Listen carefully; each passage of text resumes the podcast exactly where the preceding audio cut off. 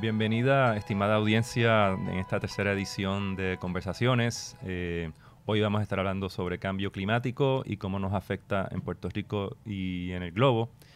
Eh, nos acompaña hoy este, un científico puertorriqueño, Ernesto Díaz Velázquez. Bienvenido. Muchas gracias. Ernesto. Eh, tú, tú, eres un experto en el tema junto con muchos otros colegas tuyos. Pero vamos a hablar un poquito, cuéntale a la audiencia un poquito de tu trasfondo y para que te vayan conociendo.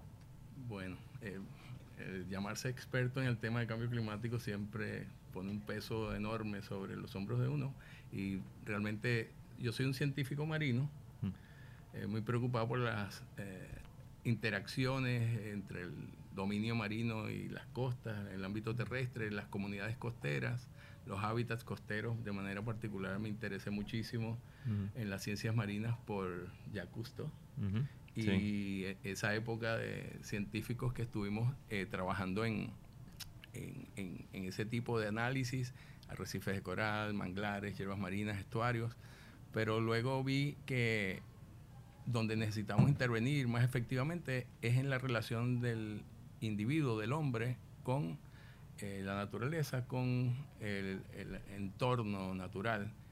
Y entonces nos dedicamos a la planificación ambiental, al trabajo de protección de áreas naturales y en el 92 eh, me piden que trabaje en el segundo informe del eh, panel intergubernamental sobre cambios climáticos, particularmente en el tema de aumento del nivel del mar e impactos en las costas y desde ese momento del 92 en adelante hemos venido trabajando en el tema. Muy bien, muy bien. Pues comencemos la, conversación hoy. Eh, vamos a ir un poquito hacia atrás y vamos a, contarle a la audiencia un poquito el trasfondo del informe de cambio climático y, los hallazgos principales que, ustedes han encontrado. Sí, como mencionaba, el panel intergubernamental eh, de cambios climáticos, que es una instancia creada eh, por la Asamblea General de las Naciones Unidas y administrada fundamentalmente por la Organización Meteorológica Mundial y el Programa de Naciones Unidas para el Medio Ambiente, es, digamos, el ente que aglutina el mejor conocimiento, eh, los datos, la información y los resultados de modelos eh, sobre el estado del clima en, a nivel mundial. Eh, se han producido seis informes sobre el estado del clima a nivel mundial y una serie de recomendaciones que en el 2015 resultaron en la, firma del Acuerdo de París, con algunos compromisos. en el caso de Puerto Rico, eh, nosotros eh, en el 2009, luego del cuarto informe del panel intergubernamental de cambios climáticos, eh, convocamos a una serie de científicos sociales, oceanógrafos, ingenieros, abogados, comunicadores, a que colaboráramos en integrar esa mejor información disponible concretamente para Puerto Rico fue sorprendente el apoyo que tuvimos. Habíamos invitado a cerca de 75 y eh, hasta el momento, luego del 2009, tenemos sobre 150 eh, miembros y colaboradores, que obviamente es muy difícil reunirnos, pero entonces eh, colaboramos a través de medios electrónicos, un Google Group que, que tenemos para unas conversaciones con diferentes pulsos de interacción según surjan los temas, pero muy, muy, muy efectivo. Muy bien, vamos a recordarle a nuestra audiencia que nos escucha y nos ve acá en conversaciones que estamos hablando del Consejo de Cambio Climático eh, y rapidito podemos empezar a darle la, dirección para que puedan ir accesa, accediendo al, al, sitio, así que ¿cuál sería el...? Sí, la dirección del Consejo de Cambios Climáticos es www.pr- ccc .org. Muy bien. Obviamente, a nuestra audiencia, eh, algunos somos, son científicos, ¿no? Y nos están escuchando, nos están viendo, pero también algunos son personas que es comunes y corrientes, por decirlo así, que tenemos un interés muy particular en, la, en el futuro de nuestro planeta y de Puerto Rico. El informe de, cambio climático para Puerto Rico, eh, los hallazgos que los científicos puertorriqueños, científicas puertorriqueños han podido identificar, ¿cómo los identificar? ¿Cuáles podemos, eh, cómo podemos resumirlos? Justamente eh, fue un reto enorme, luego de tener tantos datos e información sobre el tema, eh, llevarlo a 20 páginas, que era nuestro espacio dentro del informe nacional, y nos eh, limitamos a presentar seis mensajes clave para Puerto Rico. Y uno de los mensajes más importantes es el del agua fresca o agua dulce, la disponibilidad, eh, los retos para mantener eh, y satisfacer las necesidades de la población, tanto en términos de consumo como en términos de riego o de otras necesidades para producción industrial, por ejemplo. Eh, eso fue uno de, los temas eh, preocupantes y las tendencias es que con el aumento en la temperatura atmosférica y la disminución en precipitación, ese va a ser uno de los grandes retos. ¿Cómo manejamos nuestros recursos de agua potable, agua dulce? Ernesto, vamos a pararnos ahí un momentito y vamos a darle a la, nuestra audiencia una idea. Eh, el aumento en centímetros o en metros que se ha proyectado para Puerto Rico en el nivel del mar. Vamos a ilustrarle a la audiencia qué significaría eso para San Juan, por ejemplo. Bueno, las proyecciones, eh, tenemos, siempre manejamos escenarios, porque obviamente lo ideal es que tuviéramos una intervención agresiva para reducir los efectos, los impactos de estos cambios en los sistemas que conocemos y estudiamos. Pero manejamos unos niveles, digamos, de optimistas, de menor impacto, unos niveles intermedios y unos niveles superiores. Para el nivel optimista estamos hablando de cerca de un pie y medio de incremento del nivel del mar. ¿Pero qué significa esto?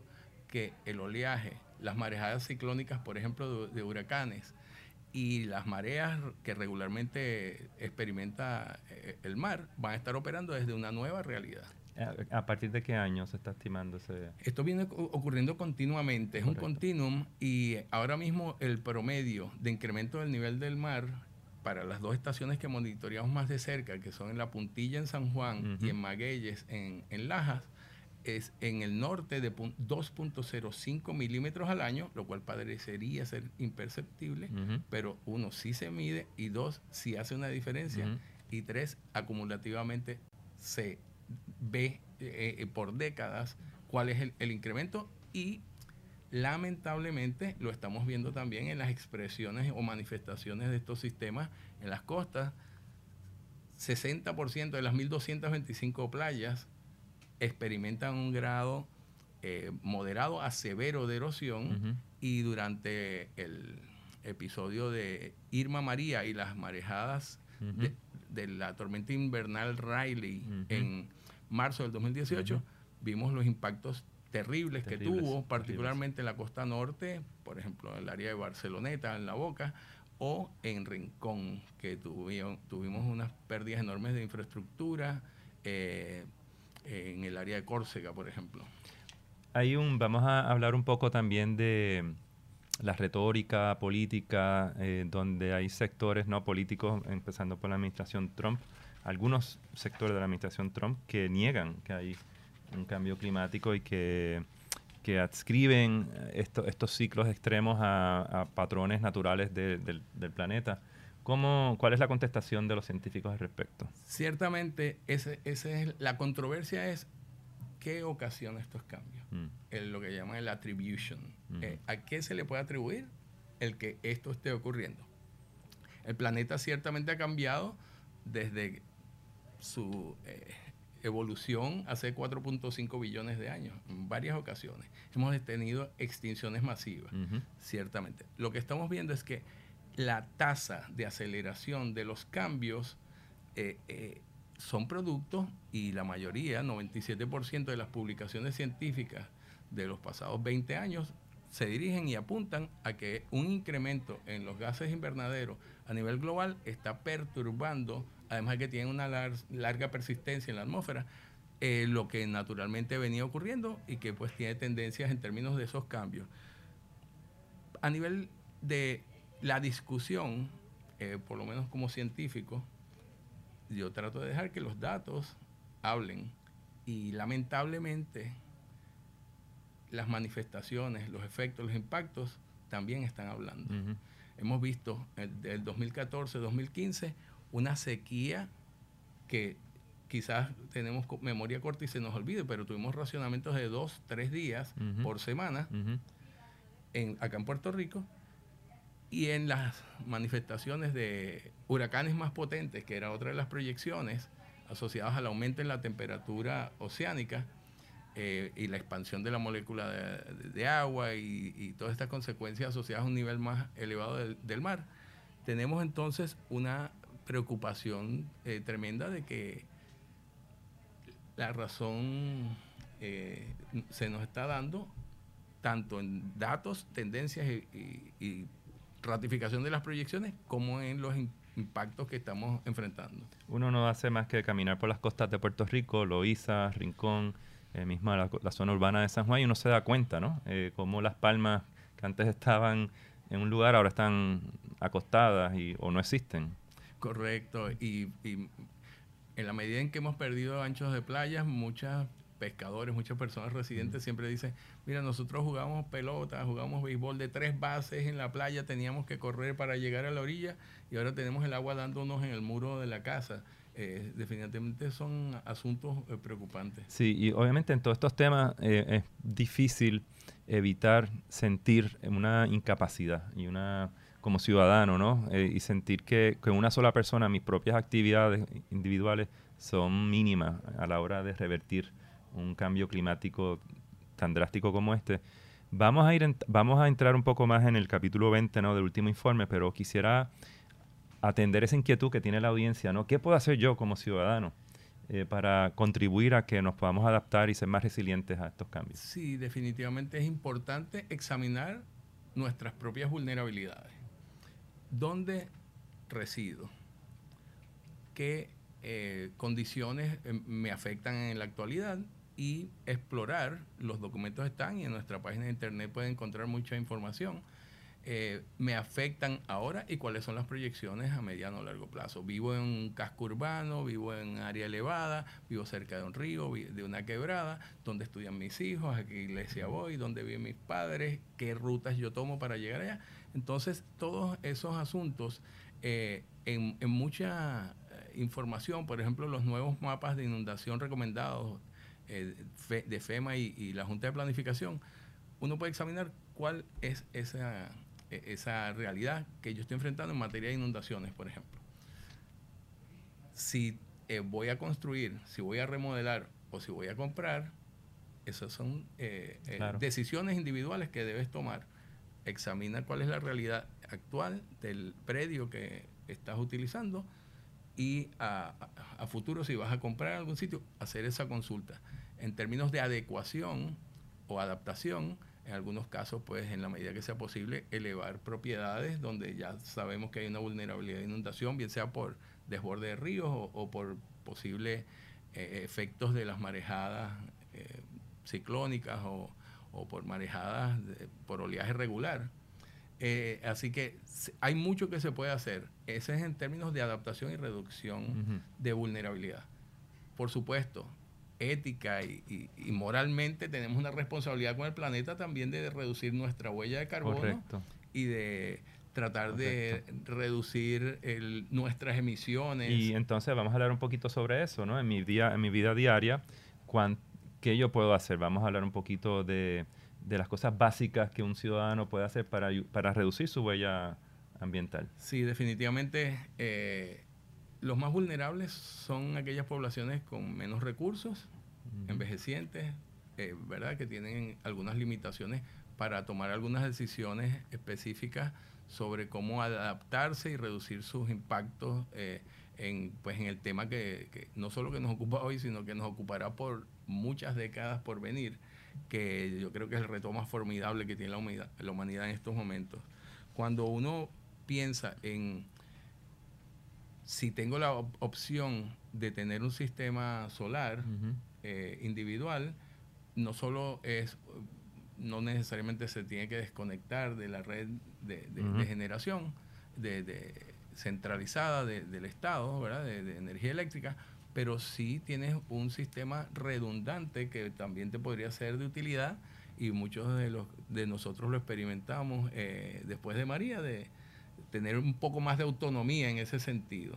Eh, sistemas de almacén de, de, agua, pero no solo almacén del agua potabilizada por acueductos y alcantarillados, sino también cosechar los techos y tratar de tener esos sistemas de, agua eh, que para diferentes propósitos. Hay muchas decisiones que en, materia eh, de política pública podrían estarse tomando porque estamos perdiendo cerca de la mitad del agua que se potabiliza con roturas y pérdidas en, en, alcantarillado, eh, cerca de un 48%, pero entonces también estamos utilizando eh, para descargar nuestros inodoros y, y, otros usos agua que costó mucho, potabilizar. Así que si cosechamos el agua de los techos, agua eh, que es perfectamente utilizable para estos fines, este, y pensar, y el reto a, los arquitectos, los ingenieros, a que pensemos en sistemas eh, híbridos que puedan utilizar estas fuentes de agua. Y antes de entrar en el, en el último informe, ¿no? quizás resumir esta última parte para nuestra audiencia. Eh, el consumir, el velar nuestro consumo de agua, cuando nosotros, cómo usamos el agua en nuestras casas, no usar nuestro, la manguera como una escoba, no usar el, no usar el, inodoro como un zafacón, para empezar a apagar la ducha cuando estemos duchándonos. Eh, eso para conservar el agua, ¿no?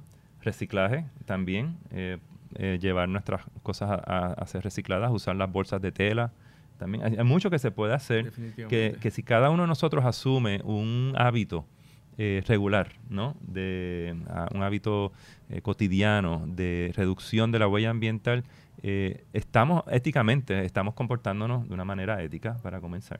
Estamos modelando un, comportamiento que otras personas pueden, pueden seguir. así que verdad que no estamos totalmente incapacitados de poder este, contribuir a, este, a la reducción de nuestra huella y la suma de todos esos esfuerzos individuales es lo que va a hacer la diferencia. Claro, muy importante que lo poquito se puede, puede lograr mucho. Bueno, vamos al, al, último eh, informe, estamos en el sexto informe de cambio eh, global, de, de, cambio climático, perdón, y Puerto Rico y, la, y el Caribe por primera vez tienen un capítulo dedicado a nuestra zona geográfica. Háblanos un poquito. Sí, correcto. Eh, desde el segundo informe de, los Estados Unidos eh, sobre las vulnerabilidades de las diferentes jurisdicciones y regiones al cambio climático, veníamos solicitando que se nos diera más espacio en donde antes, eh, anteriormente se nos ubicaba, que era en la región del sureste y el Caribe, debido a que nuestra realidad como isla, con unas condiciones específicas, con unos recursos específicos, unas eh, dimensiones culturales y, poblacionales diferentes, eh, necesitaba más espacio. En este cuarto eh, informe del, de la evaluación del clima a nivel nacional, nos dieron la oportunidad, este, a veces dicen que hay que tener cuidado con lo que uno, solicita. Y realmente fue un, trabajo muy rigurosamente guiado y un trabajo bien complejo. Eh, muchos científicos, de, miembros del Consejo de Cambios Climáticos, trabajamos eh, en, ese esfuerzo. Este, menos mal que es cada cuatro años, porque realmente fue... ¿Y cuáles son algunos de los hallazgos principales? Los hallazgos principales en materia de agua dulce los comentábamos, o agua fresca, en términos del de los recursos marinos hay una tremenda preocupación sobre otro tema que, hemos conversado, no solo el aumento del nivel del mar, sino el aumento en la temperatura del océano, con unos posibles efectos y consecuencias importantes sobre los arrecifes de coral, que además demostraron durante este huracán y las marejadas ciclónicas asociadas que protegieron efectivamente y atenuaron cerca del 94% del oleaje que de otra manera hubiera impactado, por ejemplo, el área metropolitana. Entonces tenemos que trabajar, invertir en los arrecifes de coral. Eh, la acidificación del océano es otro, eh, otra gran preocupación porque estos mismos arrecifes de coral y, otros organismos que tienen conchas o que necesitan eh, concentrar carbonato de calcio para su exoesqueleto, por ejemplo, van a tener problemas logrando esa función debido a que pues, eh, están trabajando en un medio más acídico. En los sistemas costeros, que es el tercer mensaje que llevamos, es muy preocupante que ya eh, eh, la Junta de Planificación nos mencionó que hay 253 mil estructuras en áreas inundables. de nuestros análisis tenemos sobre 500 mil personas viven en áreas inundables y sobre 100 mil en áreas vulnerables a marejadas ciclónicas. Obviamente ahí hay un trabajo muy importante que realizar y de manera particular ahora que viene un proceso de inversión de los fondos de recuperación que FEMA eh, estaría asignando o el Congreso estaría asignando para los trabajos necesarios en Puerto Rico, es importante que se consideren no solo la realidad actual, sino las proyecciones eh, y, desarrollemos de una manera más segura y resiliente eh, porque quizás ese tipo de inversiones no vuelva a ocurrir. Mm, correcto. entonces, ¿Qué, oportunidades, ¿qué oportunidades hay ahí para aprovechar en términos de planificación? Definitivamente, en las áreas ya desarrolladas donde la infraestructura es esencial y tiene que mantenerse en, ese lugar, tenemos que invertir en lo que llaman flood proofing o elevaciones eh, por eh, dos, tres pies, dependiendo si es una infraestructura crítica o residencial, sobre el, el nivel base de inundación. Eh, tenemos que, definitivamente, las inversiones, no podemos invertir nuevamente a, a la condición predesastre porque eso nos llevó a donde nos llevó. Claro. Así que la infraestructura crítica de energía eléctrica, acueductos alcantarillados eh, y, y, hospitales y otro tipo de, infraestructura crítica tienen que definitivamente eh, desarrollarse si se va a invertir fondos CDBG o fondos eh, de, FEMA, de sección 428 u otros, para que sean resilientes y mm, superen en términos de protección las condiciones que ya mm. enfrentaron durante María. Vamos, vamos a hablar sobre María y lo, y lo que pasó en Puerto Rico. Eh, ¿Cuáles son los hallazgos principales, las vulnerabilidades principales que, que, el Consejo ha podido identificar después de que, del paso del huracán? Eh, se está trabajando eh, muy intensamente eh, en, esos análisis. muchos grupos están trabajando de manera particular la respuesta, cómo respondió la ciudadanía, cuáles fueron las fortalezas, las debilidades en esa respuesta. Y ciertamente los el individuo, el hogar, los vecinos son fundamentales en esa respuesta y, lo fueron. Y lo fueron, particularmente las primeras horas. Definitivamente. Luego, eh, en el proceso de respuesta y recuperación más inmediato, las organizaciones eh, de base comunitaria sin fines de lucro y las organizaciones de fe, las iglesias, apoyaron mucho. Por ejemplo, yo estuve, visité sobre 370 sitios eh, alrededor de las costas. Yo me concentro principalmente en las costas. Sí, claro. Otros compañeros del Consejo pueden hablar un poco mejor sobre lo que ocurrió en la montaña, y, en los ríos, pero en las costas eh, fue una cuestión impresionante la situación que enfrentaron. Punta Santiago, por ejemplo, en Humacao fue emblemático. Eh, las áreas de Toabaja, Ingenio, La Boca en Barceloneta y Rincón eh, eh, Playita Cortada en Santa Isabel, eh, muchos ejemplos que se han documentado. En términos de qué hacer, pues es un reto enorme cuando mencionamos la dimensión del asunto. Si son 500 mil personas que viven en estos espacios, ¿cómo vamos a atender efectivamente estos? Ahí, ahí, ahí empezamos a hablar de los planes de preparación eh, la capacitación de los líderes comunitarios, eh, la preparación del individuo, la familia, las rutas de escape, eh, ese tipo de, trabajo. En términos de lo que es manejo de emergencias, inmediatamente, bueno, prepararse es fundamental. y, las lecciones aprendidas, las individuales y las que podamos, digamos, masificar el acceso de la mayor cantidad de población posible a esta información, son de, esenciales que, se tomen. Por ejemplo, sabemos que mucha gente dependía en, plantas eléctricas y en términos de, del, combustible disponible, de la gasolina que tenían, pues tuvieron, enfrentaron unas filas enormes para conseguir el combustible. Por eso, si se lograse la migración de la mayor cantidad de gente a sistemas solares, para atender la, el, estrés post eh, huracán sería mucho mejor que la planta eléctrica que también es, contaminante. claro, claro. Vamos a dirigir nuestra mirada ahora eh, al Caribe, ¿no? Para nuestra audiencia que nos escucha y nos está viendo por acá por conversaciones en nuestro podcast. Puerto Rico obviamente forma parte de una zona geográfica eh, del Caribe, aunque, no, no, aunque muchas veces no, no, miramos hacia otras islas, siempre estamos mirando a otras partes del mundo.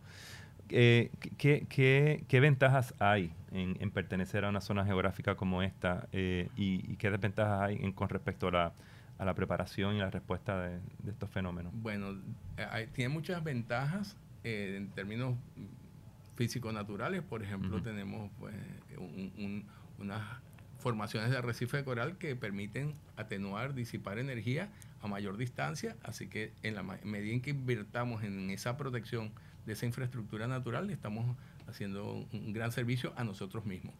Tenemos las playas, en la medida en que podemos eh, aumentar su ancho, y, y, existen oportunidades de hacerlo, eh, las dunas, recrearlas, recuperarlas, los humedales, protegerlos. Esa infraestructura natural eh, tenemos esa bendición de tener, contar con ella y la, y la tenemos, debemos invertir en ella. En términos de la realidad caribeña, pues sabemos que vamos a enfrentar eh, eventos extremos como huracanes, marejadas ciclónicas, lluvias por tormentas tropicales en, muy, muy frecuentemente. estos eventos extremos de precipitación, tenemos definitivamente que aprender de, de los del pasado, de lo que hemos enfrentado, pero de, también de lo que han enfrentado nuestros vecinos. Correcto, En la medida en que nos retiremos de las líneas de costa y de los bordes de los ríos y quebradas, estamos ayudándonos a nosotros mismos a ser un poco más resilientes. Eh, en, en, otras islas del Caribe se está invirtiendo en, en la creación de nuevos eh, arrecifes y creo que dunas y manglares, que yo creo que es una forma de invertir en nuestra propia seguridad, a la, a, la vez que eh, contribuye a lo que es uno de nuestros principales atractivos turísticos, que muchas personas vienen a, disfrutar de nuestras playas, los paisajes únicos que, tenemos. Así que tenemos que mirar, sí, hacia eh, jurisdicciones con alta tecnología como Holanda, ver cómo tecnológicamente ellos trabajan con el aumento del nivel del mar y otros procesos, pero también mirar a cómo nuestros vecinos inmediatos han estado lidiando, trabajando con, estos procesos. Antes de, marcharnos, eh, Ernesto, eh, volvamos a, la práctica y a la ética de, proteger el, protegernos a nosotros mismos, porque si protegemos al planeta, nos estamos protegiendo a nosotros y a nuestros hijos. Eh, la ética del comportamiento, ¿qué, consejos tú nos darías a nosotros como científicos eh, para que nuestra audiencia y nosotros mismos adoptemos una mentalidad de preservación y de conservación y de, adaptación? Sí, no, una pregunta interesantísima y, puede ser muy sencilla o muy compleja. Realmente es aprender de la naturaleza, aprender de nuestros vecinos y de las buenas prácticas que han sido exitosas a través de generaciones, de nuestros antepasados, de, pasadas generaciones, cómo se relacionaban con el entorno natural, cómo respetaban ese recurso que les daba eh, capacidad de llevar su vida cotidiana, ¿verdad? Con, cierto éxito. Eh, es decir, que aprender de la historia, aprender de, de la naturaleza, y eh, utilizar la tecnología eh, efectiva y eficazmente. Los retos que le hacemos en algunos casos a unos procesos naturales, exponiéndonos y haciéndonos más vulnerables, nos han llevado al tipo de impactos que tuvimos que enfrentar en eventos tales como María. Muy bien, lo, creo que se resume diciendo que nosotros somos parte de este mundo y no podemos sencillamente vivir este, ignorando como si fuese, si esa playa no fuese nos, nos, nos fuésemos nosotros, porque en esa playa hay calcio y hay minerales que están en nuestro cuerpo. Así que eh, somos parte de esa playa y, si no la protegemos y no la cuidamos, no nos estamos protegiendo a nosotros mismos. Eh, y no estamos, eh, no, y, somos y somos capaces, tenemos posibilidad, tenemos posibilidad de poder protegernos y proteger nuestras futuras generaciones. Es lo más importante que hay que tener en mente además de conocer eh, la problemática, es saber que tenemos soluciones en nuestras manos para futuras generaciones. Ernesto, eh, muchas gracias por estar con, nosotros. Con el Nuevo Día siempre has sido tú y tus colegas unos grandes colaboradores sobre este tema. Así que, de nuevo, eh, muchísimas gracias por estar acá con nosotros. Mil gracias por la invitación y, sabes que tienes al Consejo de Cambio Climático siempre para apoyarlos a, ustedes en llevar esta información a, la ciudadanía. Muchas gracias. Y Ernesto, vamos a repasar nuevamente eh, la dirección de, del Consejo de Cambio Climático para que nuestra audiencia lo tenga a sus manos y pueda accesar, accesarlo y, e informarse. Sí, por supuesto. www.pr